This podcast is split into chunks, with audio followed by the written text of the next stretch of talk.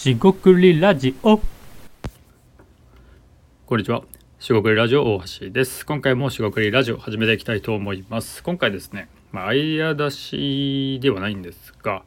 えー自分がですね、えー得意としていること、まあ、強みですね。えそれをどうやって見つけるか、まあ、そんなことについて話していきたいと思います。今回もどうぞよろしくお願いいたします。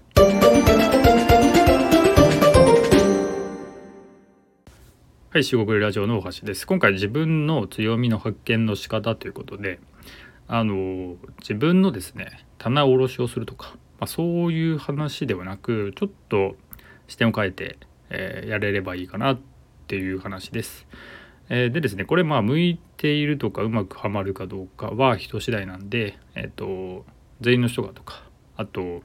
誰もができるとかいう方法ではないんで、まあ、その点だけちょっと考慮してもらえばいいかなと思います。でこれはですね、まあ、要は自分がやっていることをですね、えっと否定する要はそれをやめてしまったらみたいなまあ if ですね仮にそれをやらなやらないとしたらっていうような一旦それをえっとなんだろう塞いでみるというかそういうものです。まあちょっと荒いかもしれないんでそんなことしたらもう立ち直れないぞという人はあのえっとやめておいた方がいいかなと思います。ただですねまあ自分でそういうふうに考えてみてどうなんだろうっていうふうに客観視してみたい人は、まあ、ぜやっていただけたらいいんじゃないかと思います。で具体的にですねま僕自身が、えっと、アイデアを考えるとかですねアイデアを出すと、えーまあ、視点ですねアイデア思考ということで、まあ、そういったいろんなことを考えることを仕事にしているんですがそれについてですね冷静に考えるためにですね客観的に見るために本当にこれが、向いてるのかっていう問いは、えーあんまり、まあ、いいわけじゃないんですが、まあ、仮にですねそういうこと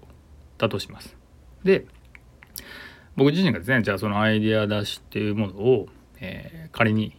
えーないと、まあ、それをしなくてもいい、まあ、それをしなくてもいいとしたらみたいなね。なんで、えー、〇がないとしたらしなくてもいいとしたらっていう風にしてもらえるといいと思います。で今回でやればアイデア出しなんで、えーアイデア出しを、まあ、しなくてもいいとかアイデア出しを、えーやらなくてもいいとしたらみたいなことを、えー一旦仮に考えてみると、まあ、そういう話ですね。で、えー、とそれを言っただけで意味がないんでじゃあそういうふうに、まあ、アイデア出しが必要とないとかね、えーとまあ、しなくてもいいよっていう感じですね。まこれですねあのまずそれを自分の仕事とか重要視してやっている、まあ、趣味とかですね、まあ何でもいいと思うんですけど、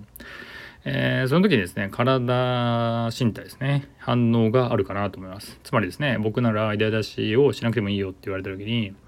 えーっと瞬間的にですねなんで、えーいや奪うのかと、まあ、奪うっていうのもいいんですけど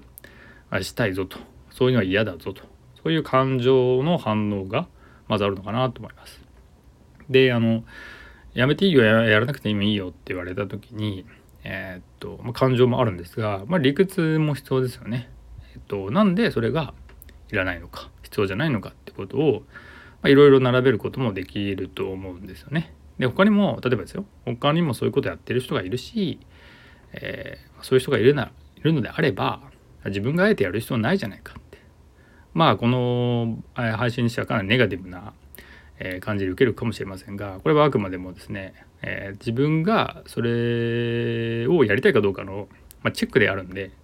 それでなんかへこんでしまう人はあのくれぐれもやめていただきたいって感じですけどでそうやって家庭で考えていくと。でだからまあそういう人がいるんで僕自身がですねやらなくてもいいよということも理屈で言えるかもしれませんでですねここでね、まあ、やっぱり重要なのはえっとじゃあなくした時にやらなくてもいいって時にじゃあじゃあもうやめますと。何やるかってことなんですよね。でここでなんかこういうのやってみたいからやろうっていうふうにアイデアが出てくる人はそれをや,、まあ、やってみて一旦その保留ですよね、えー僕であれば得意得意というかまあやっていることのアイデア出しってものを対してカッコにして一旦お休みするとか休んでみるっていうのはありかなと思います。でありなんですけど、えっと、それで距離を取ってみて、えーまた戻ってくる、えーもう一回またやりたいなとかやっぱり諦められないなみたいなのがあれば多分それはですねまあ、えっと、僕自身の中でとかだと思うんですけど、まあ、ある程度共通して言えそうなのはそういうのってやっぱり、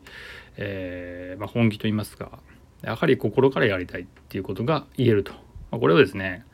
えー、それいらないんじゃないですかチェックとか、えー、いろいろ言えるんですけど、まあ、くれぐれもですねそれ自分を否定したらもう立ち直れないみたいな人は、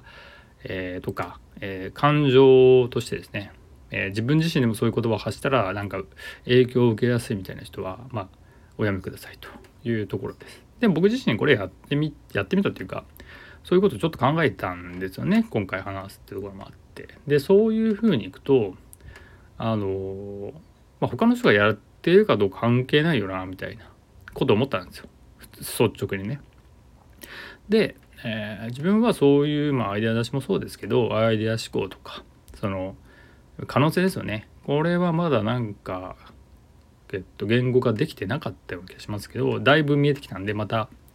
話せればいいかなと思うんですけどそのアイデアを出すってところの、まあ、可能性とか未来とかポジティブってところに、えー、がすごく楽しいわけですね。特に一つの、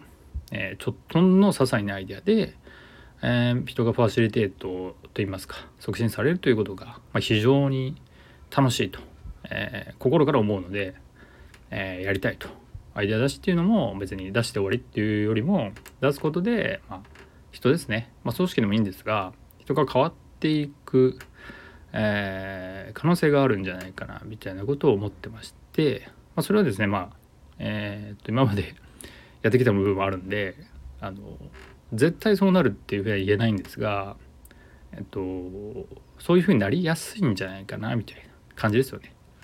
それは自分のアイデアとかに自信がないとかねそういうメンタル面じゃなくてあの結果としてね、えー、なれなれなれないこともあるんですがまあでも何かしらヒントって、えー、アイデアだったりその相談だったりね、えー、起こり得るかなと思うのであの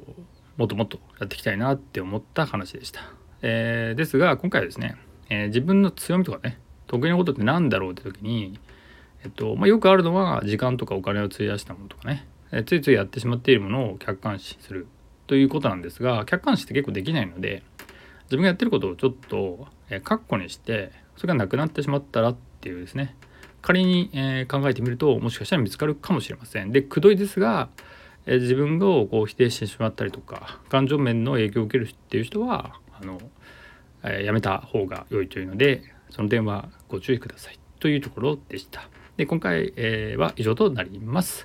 えー、四国ラジオ大橋でした。ここまでお聞きいただきましてありがとうございました。失礼いたします。